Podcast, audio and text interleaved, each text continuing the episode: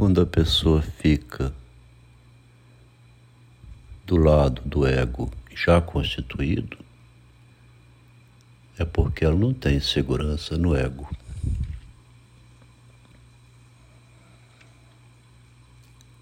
Se ela fica agarrada do lado de uma imagem que construiu, então ela não tem segurança da sua imagem e fica agarrada ali, não permitindo nenhum abalo.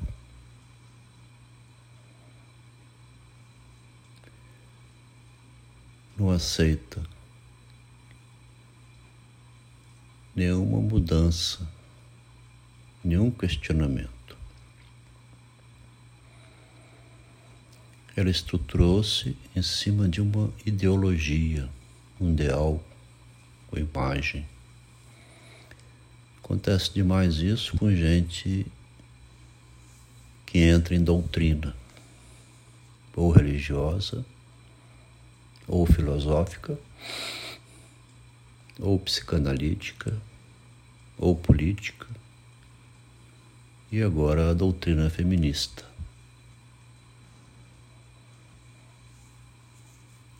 quem é idêntico a uma religião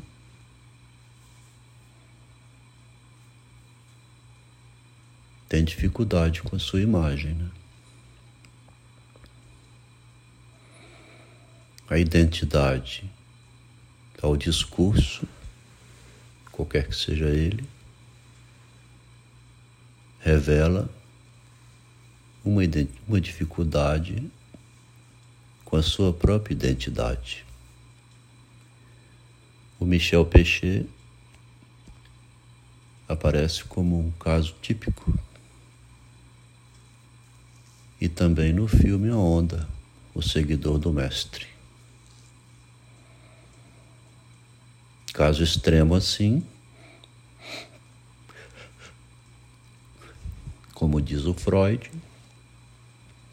os casos extremos são ótimos para revelar a estrutura do caso normal.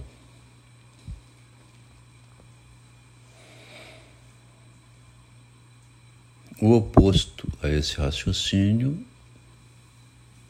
é quem já se percebe com o ego furado. Né? O pensador aberto à imagem furada, né? a imagem falha, como é o caso de Machado de Assis, Sócrates, Freud, né?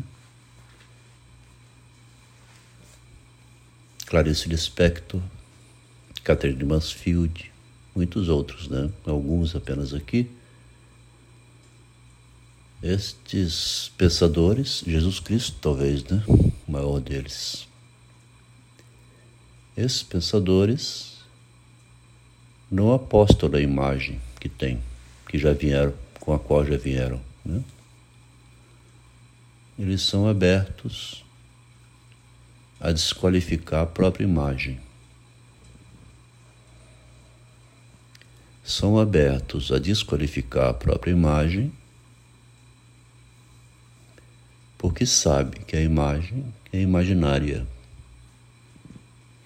uma construção fictícia, né? É um representante social na linguagem, é uma apresentação pública, é uma aparência. Os gregos diziam a essência é o que está por trás da imagem. A pergunta de Sócrates era pela essência, tirar fora a aparência. A imagem é uma doença do homem quando ele acredita na imagem. A palavra, por exemplo, é uma imagem. O Machado de Assis abre completamente a crença na palavra. Ele questiona. A verdade ignota é o delírio de quem a anuncia. Que a verdade é anunciada nas palavras. Vê só se, se esse raciocínio aqui então tem fundamento, né? Parece que tem. Então a gente está diante de uma situação em que é fácil identificar a pessoa que tem insegurança com a sua imagem. É aquela que refuta a argumentação porque não aceita nenhum tipo de abalo. Ela não quer entrar num grupo que mexeria com a sua imagem. Ela não quer entrar num estudo, por exemplo, aqui do narcisismo, né? Que é a constituição da imagem. Ela teme, porque vai mexer com a sua posição discursiva. É a raiz do narcisismo. Vai entrar no centro da própria pessoa, da sua constituição, do seu núcleo ela vai duvidar de que ela seja, continue sendo aquilo que ela é, em torno do qual se estruturou, terá dúvidas quanto a isso, e ela morre de medo dessa dúvida, porque ela eliminou essa dúvida quando encontrou uma identidade externa a ela, a qual ela toma como sua.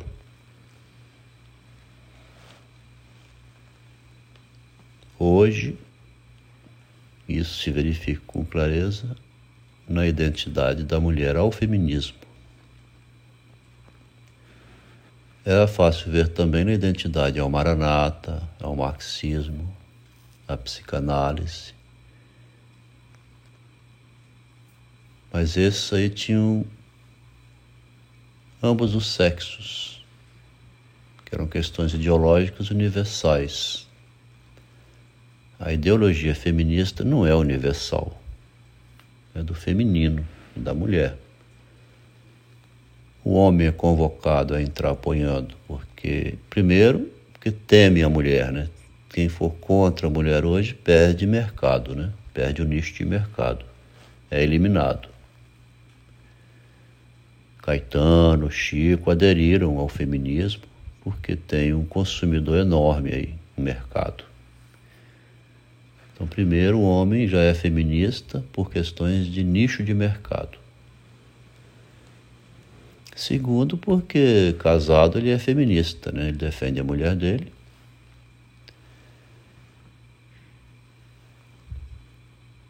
Mas a ideologia feminista funciona dessa maneira, por pressão, por exclusão de quem não concordar com ela. E como a mulher tem uma dificuldade enorme com sua identidade, não tem segurança nenhuma sobre a identidade dela,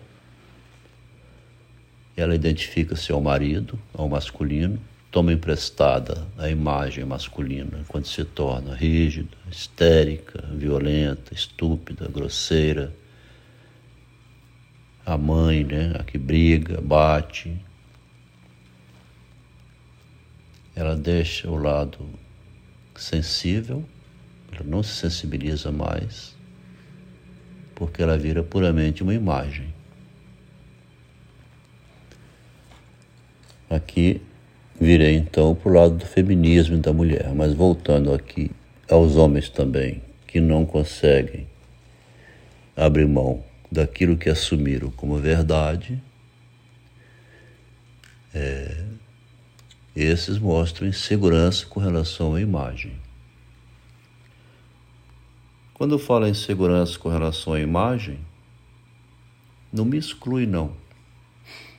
Eu também estou incluído aí, porque eu no início participei de um movimento religioso chamado CAF, entrei em outro chamado PT durante muitos anos,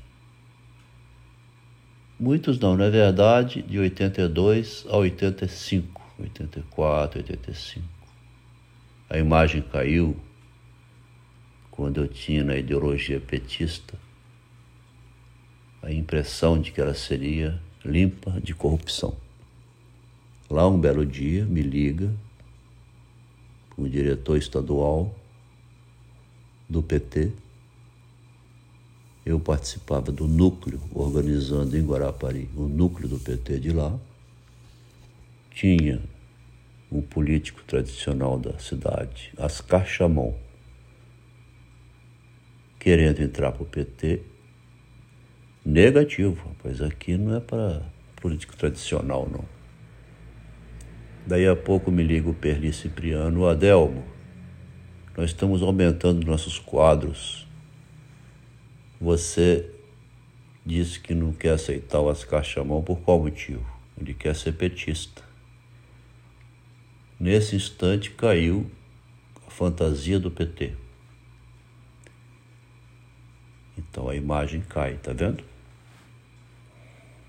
Eu continuei defendendo a distância, assim, o Lula como melhor que os outros, mas não era mais pessoa que dava o salário, a vida pelo PT. Minha terceira ideologia foi para sair da neurose, que era a psicanálise. Nesse eu fiquei 13 anos envolvido.